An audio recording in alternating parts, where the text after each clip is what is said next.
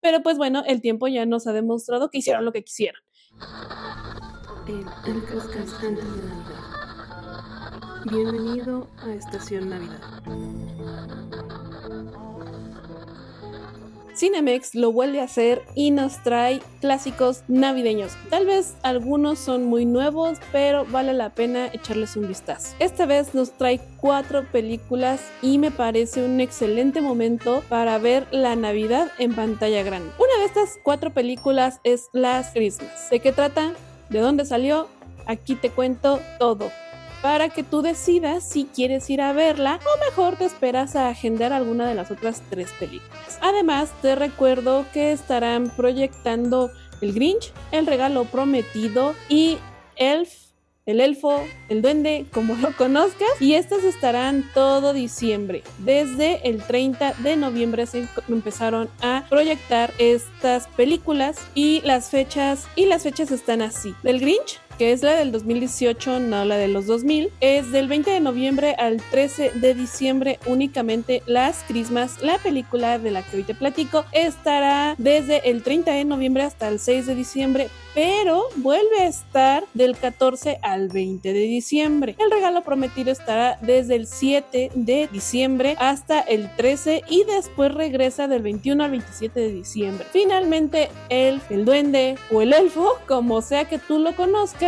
estará del 14 al 27 de diciembre. Estas películas no vienen solas ya que es Cinemex y hay colaboración con Canelitas y con Coca-Cola. Con Coca-Cola van a lanzar una palomera con forma de palomera que ya les he enseñado algunas imágenes en TikTok y en Instagram, pero por si no, aquí les dejo alguna imagen. No sé si todavía ya para cuando estén viendo este episodio, pero espero hayan alcanzado la suya si es que les gustó. Y en otras noticias, Canelitas, como está incluida en todo esto, pues hicieron un nuevo sabor de palomitas, un sabor navideño que es el sabor Canelitas. Es lo que tú estás pensando. Son palomitas que no es tal cual que estén acarameladas, pero sí tienen esta canelita, este azúcar que sabemos de la típica galleta, además de traer canelitas en miniatura. Si a ti te gustan las palomitas dulces, yo creo que es un buen momento para que las disfrutes acompañando tu película navideña. Y ahora sí, enciendan las luces navideñas, gritemos a los cuatro vientos que la Navidad ya se acerca y vámonos a este viaje. Me parece que debemos de comenzar con el inicio cómo empezó todo esto? Pues si tú ya eres un navideño de corazón colorado y piel verde como el Grinch, sabrás que Las Christmas es también el título de una canción que se escucha mucho en Navidad. Vamos a empezar por ahí. ¿De dónde salió esta canción? Pues es una canción de Wham, que es un dueto, en el cual estaba George Michael.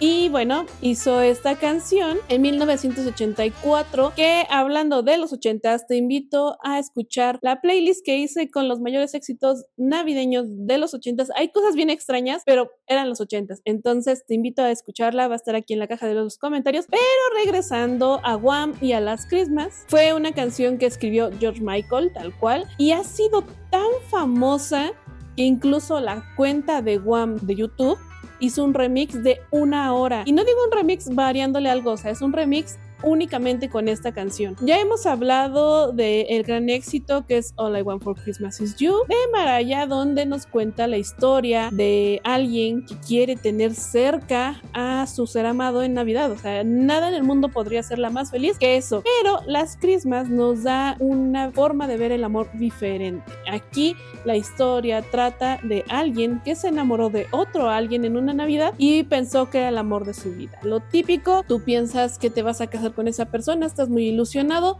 pero cuando se vuelven a ver, cuando vuelve a ir al lugar donde normalmente pasan las navidades, se da cuenta que su gran amor está ya comprometido. Por lo que decide guardar su roto corazón y cantar y decir, no importa que me haya roto el corazón, no importa las promesas que hemos hecho, voy a conseguir un nuevo amor el próximo año. Entonces, aunque suena muy divertida y te dan ganas de bailar con esta canción, la verdad es que puedes bailar y llorar por tu ex. Como siempre me gusta traerles datos curiosos y vamos a empezar con los de esta canción. La canción fue escrita en una reunión familiar. George Michael visitaba a sus padres por Navidad y al estar en su habitación tuvo bastantes sentimientos, sobre todo nostalgia, y decidió usar todos estos sentimientos para crear una canción. Que aquí el segundo dato sería que no es una canción navideña, es una canción eh, de romance, o sea, de desamor, que pasa en Navidad, pero no tal cual debería de tomarse como una canción navideña. Pero pues bueno, el tiempo ya nos ha demostrado que hicieron lo que quisieron. Y esto es algo que yo ya les había dicho con muchas películas, aunque no son navideñas como ocurren en Navidad, mucha gente interpreta que son navideñas. Sinceramente, eh, yo The Holiday no la consideraba como una película navideña, pero el tiempo ya la ha metido en el cajón de películas navideñas, por lo que, pues ni modo, vamos a tener que concebirla como una película navideña a partir de hoy. George Michael es quien toca los teclados en esta canción, que me parece que es uno de los puntos más representativos de la melodía y tal vez no te sorprenda, pero sí te va a sorprender saber que George Michael no sabía nada de tocar teclados. O sea, lo hizo mal, todo el mundo le decía que por favor se lo dejara un profesional, pero lo logró, lo hizo bien y me parece que hizo una de las melodías más icónicas de la Navidad,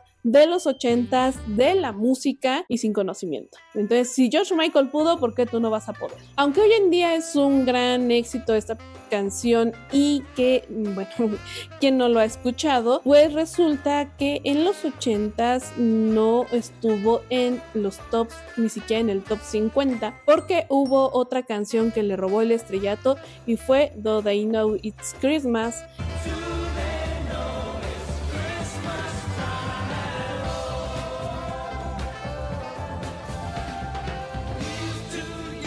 Que si ustedes no saben qué canción es esta, ya les platiqué tanto de la canción como de la agrupación que es de Band Aid en un episodio del podcast que igual se los voy a dejar aquí en la descripción porque ya hablamos de eso. Pero yo creo que sí la han escuchado, pero no se saben el título de la canción. Bueno, el punto es que le robó el estrellato, que esto nos conecta al siguiente punto. Esta canción en Estados Unidos eh, no llegó a las listas top hasta el 2016, que es cuando eh, pues sufrimos el fallecimiento de George Michael, ahí es cuando llega el boom de esta canción y podemos ver que a partir de ahí todo mundo la empezó a escuchar de nuevo. O sea, nunca se dejó de escuchar, pero ahora está tomando auge. Tiene más años que la de Mariah porque, eh, bueno, en el 2024 va a cumplir 50 años y en el episodio de Mariah yo les contaba que su canción apenas cumplió 30 años. Entonces yo creo que por ahí ya va ganando las Christmas porque tiene 20 años más y sigue sonando. El último dato que tengo para ustedes es que hay un reto, un reto obviamente en redes sociales, que se ha tomado de dos bandos. Unos dicen que es como un experimento y que es algo divertido para hacer, y del otro lado están los que dicen que es por odio. Mm, yo no sé cómo tomarlo, la verdad es que la he platicado con gente cercana a mí y dicen que simplemente es un reto divertido y que no hay ningún tipo de odio, pero eh, pues muchos de los que participan son gente que no quiere a la Navidad. ¿Cómo es el reto? Se llama Wamagedon, Wamagedon, no sé cómo se pronuncia, pero es la combinación de Wam y de Armagedón, donde el reto consiste que desde el 1 hasta el 24 de diciembre, o a veces del 1 hasta el 25, no escuches la canción de las Christmas. Y esto no quiere decir que tú solo la reproduzcas, ¿no? Sino que si estás en un centro comercial, hagas todo lo posible por no escucharla. Si sale en una película, si estás en un avión, no hay manera de que tú puedas escuchar ni siquiera un pedacito de esta canción. Si lo logras, pues no sé, solamente tienes el aplauso público de las redes sociales porque en sí no hay un premio tal cual, pero pues es un buen reto intentar. La verdad es que yo no podría. Eh, he de confesar que incluso si no es Navidad es de las canciones más escucho, entonces yo ya perdí. y bueno, ¿por qué esta canción se llama igual que la película? O más bien la película se llama igual que la canción, pues porque está inspirada en esta canción de George Michael. La película está protagonizada por Emilia Clarke, que para muchos es famosa por Yo antes de ti o por ser la mamá dragón en Juego de Tronos. Aquí la vemos como una duende, que en realidad es alguien que trabaja en una tienda navideña donde su jefe se hace llamar Santa. Pero, ¿qué tiene de particular esta persona? Pues que vive por vivir. O sea, quiere ser cantante, pero realmente no se esfuerza por ser una. O sea, sí va a concursos, pero nunca la vemos practicando, nunca la vemos yendo más allá de un solo concurso, por lo que parece que quiere las cosas, pero no se esfuerza por ellas. Esta película está escrita por Brian Kimmins, y por Emma Thompson. Se estrenó en el 2019, aunque ya les dije que George Michael murió en el 2016. Esta película, o bueno, al menos su primicia, ya la sabía George. Entonces esto es bastante reconfortante para los que conocemos la historia de George Michael, para los que conocemos la historia de las Christmas, de su canción, porque es muy bonito que haya sabido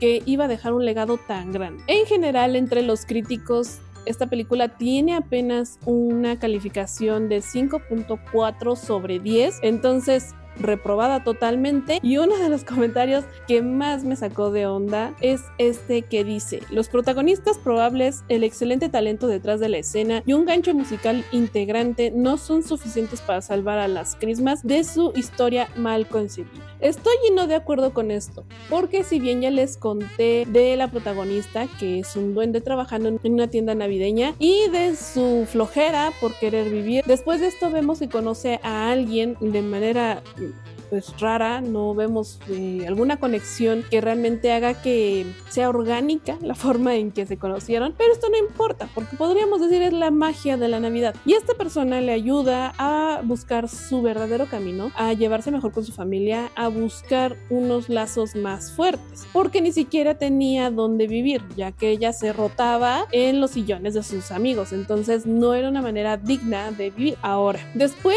de varias cosas, ella por fin logra llegar al punto de saber quién realmente es y qué es lo que quiere en esta vida. Obviamente, Las Christmas suena alrededor de toda la película en diferentes momentos, en diferentes escenarios, pero aquí un punto de la música que es muy importante es que muchas de las canciones hasta el momento del estreno de la película no se habían escuchado en ningún otro lugar. Entonces, no solamente unió a fans de la Navidad, sino también a fans de George Michael por querer escuchar estas canciones inéditas y hay muchas muy memorables, de hecho se hizo mucha campaña alrededor de la música más que de la película. Yo siempre he sido transparente con ustedes y les quiero decir lo malo, lo bueno y lo que me gusta de esta película. Empecemos por lo malo y es que el final es muy obvio o al menos lo fue para mí, que ya hemos visto varias películas navideñas y que sabemos a dónde va todo. Pero también dentro de lo malo es que si tú eres muy observador, o sea, si estás acostumbrado a ver películas porque te gusta el cine, no para entretenerte nada más, te vas a dar cuenta de ciertos detalles que te llevan a la resolución. Entonces, pues ya no lo disfrutas tanto. Ese factor sorpresa del final, pues ya no existe como debería de existir. Además, abusa de la inocencia del espectador por estas cosas que yo les digo que de repente es como de, ah, no se van a dar cuenta, tú sigue con la película. No sé si es parte mala de del guion o de la edición tal cual, pero pues esto no me gusta, pero ah, vamos con lo bueno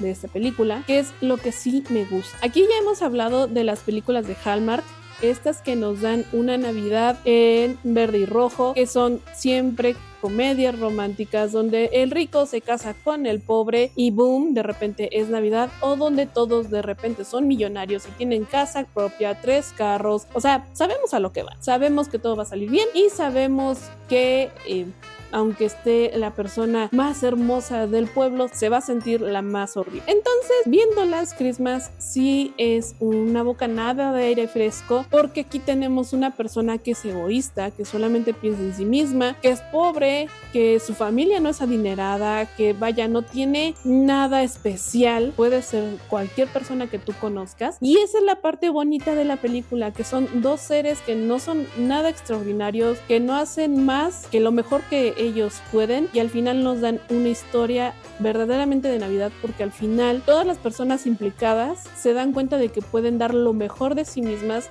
y aún así ayudar a más personas. Para mí eso es la Navidad, para mí sí cumple con ser navideña, visualmente es preciosa, está ambientada en Inglaterra y vemos estas, estos escaparates de tiendas inglesas muy bonito, la arquitectura maravillosa. Entonces, a mí sí me gustó. Navideñamente le doy tal vez un 8, rascándole al 9, pero como película en general, pues sí, mm, no cumple tanto como debería de cumplir. Datos curiosos sobre la película es que tiene un fuerte mensaje social y político, que a lo mejor ahorita ya no tiene tanto sentido, pero en el 2017, que es cuando se ambienta esta película, había esta tensión acerca del Brexit. Si tú no sabes qué es el Brexit, sí me parece importante que vayas a buscarlo porque podría contártelo aquí, pero necesitaría otro video para explicártelo a fondo. Básicamente, la Unión Europea eh, son muchos países y uno de esos países, que Inglaterra, se quería desligar de todo esto y pues bueno, tiene muchas consecuencias alrededor. Pero aparte de esto, eh, bueno, ¿por qué digo que tiene que ver? Pues porque hablaba de la importancia de saber que hay consecuencias ante la agitación, ante las decisiones apresuradas y además también habla de la importancia de pues hacer visible que existe la xenofobia, el racismo, que no debemos de olvidar a la gente que no tiene dinero y que vive en ayuntamientos o en albergues y pues bueno, esto tiene mucho que ver con lo que se manejaba en aquel entonces. Como ya les dije, eh, Emilia Clark, la protagonista, fue muy conocida por su papel en Juego de Tronos y hay una escena donde podemos ver los tatuajes que ella se hizo de unos dragones. Además de que, como ya les dije, George Michael no conoció el guion como tal de esta película, pero sí supo la primicia. Eso fue todo por el video de hoy. Espero les haya llamado la atención. Si quieren ir, ya saben, busquen su Cinemex más cercano. Sé que no está en todos los cines, pero sí busquen en cuál, porque como que lo repartieron. El cine más, más cercano a mi casa no tiene ninguna película navideña pero el próximo sí la tiene. Entonces busquen bien en por zonas más que en su cine favorito, porque muy probablemente en tu cine favorito no esté. Pero si no te llamó la atención, próximamente estaré haciendo el video del regalo prometido, que es una película que yo creo que ya puede ser considerada de culto, porque en su momento no fue valorada, luego sí, luego ya no, y ahorita está como que resurgiendo. Es una de mis favoritas, entonces quédate en el canal. Regresamos del viaje, ahora no apagamos las luces navideñas y feliz Navidad.